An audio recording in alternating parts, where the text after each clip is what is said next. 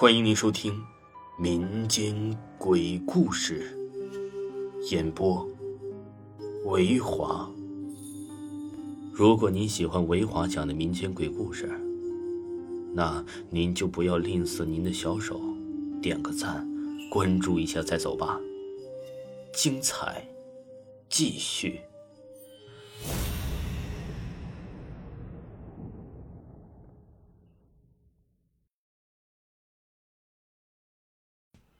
第三手术室。本故事纯属虚构。我相信，不管是什么行业，都会有一些单独讲究的说法。外表看起来越是严肃、公正、不可撼动的职业，其实下面隐藏的规矩也就越多。严格算起来，这也不能称之为迷信。这些老一辈人口耳相传的一个个说法，到了现在。可能具体的意图我们已经无从知晓，只能说给后辈一个警示吧，起码能时常提醒人们要对万事万物抱有一颗认真对待的敬畏之心。读到第九更了，能跟下来的各位大概对我前文反复提到的老医生有一个比较清晰的印象了。没错，老医院的确是不太平。我在那儿断断续续的待了九年，遇到的事情大大小小的都有那么几件，人们口耳相传的各种奇闻鬼事更是数不胜数。如果大家有兴趣，以后我会在专栏慢慢的给大家讲。今天要讲的呢，是一个在老医院里流传最广，也是我觉得最好玩的故事。医院里每当做了大手术或者忙完了一阵子的检查之后，都会开一场聚餐会。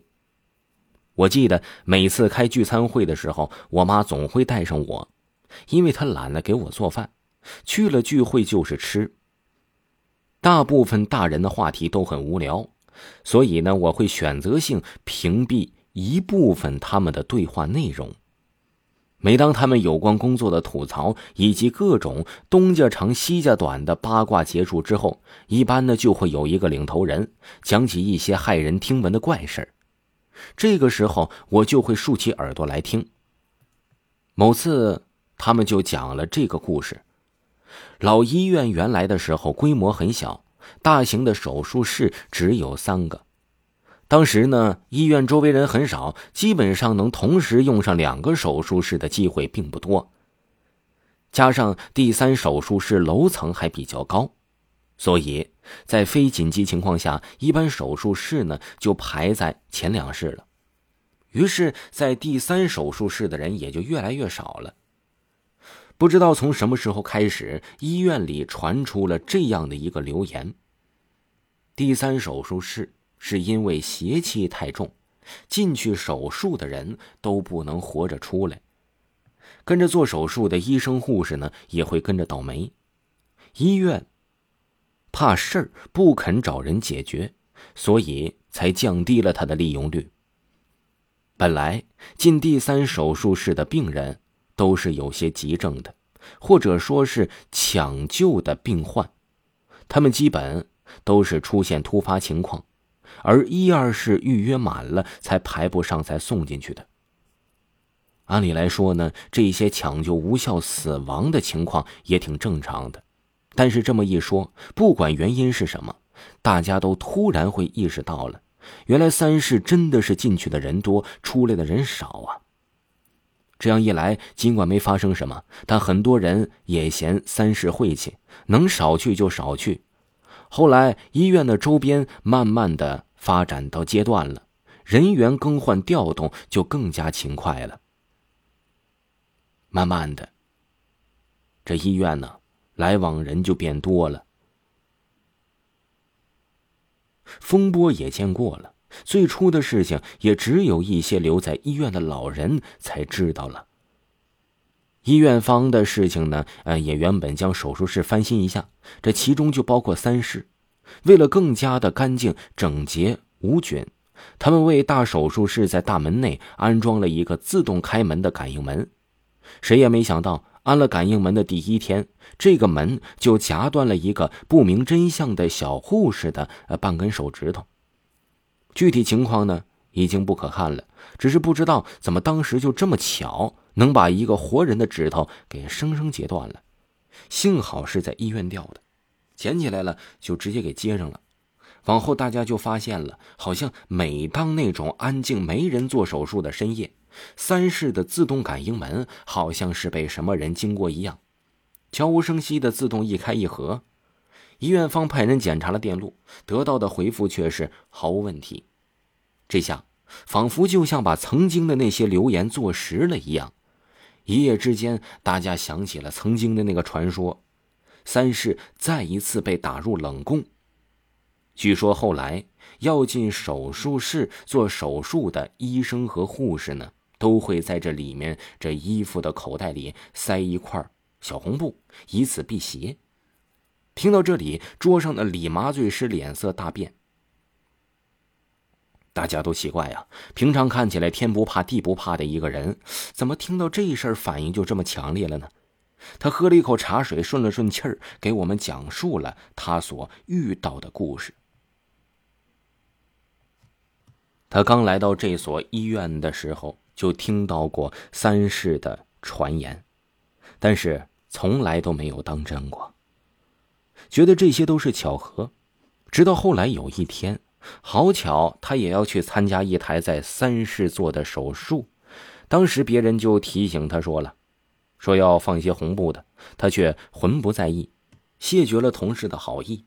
手术期间很顺利，做完的当天也没发生过什么特别的事儿。一夜过去，第二天早上他上班开车，发现车门不知道被谁刮了长长的一道印子，而这呢，仅仅是一个开始。那天晚上。他是下楼散步，摸着黑。他一脚踩空，滚下了楼梯，脚踝扭伤了。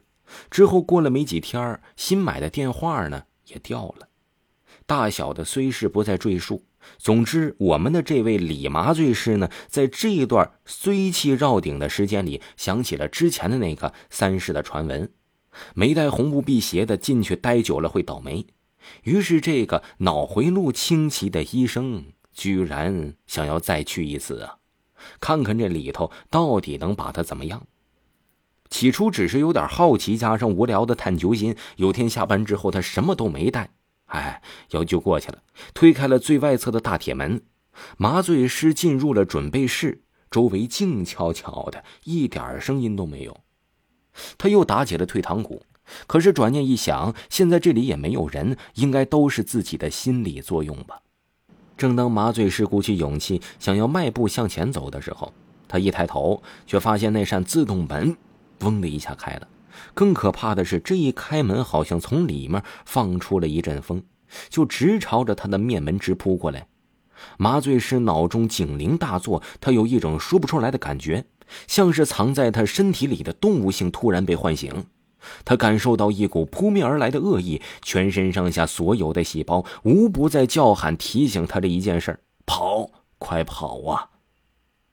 他说：“面对那股恶风出现的时候，到现在都清楚的记得。”他果断转身，也顾不得脚伤还没有恢复完全，直接拔腿就跑，头也不回的冲出了手术室，直奔人多的大厅走去了。站了好一会儿，才恢复了过来。他讲完之后，饭桌子上都是一阵沉默。后来发生了什么？刚想张嘴，就被我妈掐了一把，恶狠狠的瞪了回去。于是之后的故事我就无从得知了。后来呢，老妈也挂了单位，不知道第三手术室到底是在还是不在了。听众朋友，本集就给您播讲完毕了。维华呢，在下周一即将出两本。恐怖类型的书籍，一本叫《一个不留》，一本叫《隔壁房间的女人》。出的时候，先后的顺序可能是会变的。如果喜欢的听友呢，可以点击维华的头像加微信，了解本部书的更多的信息。喜欢的朋友一定不要错过。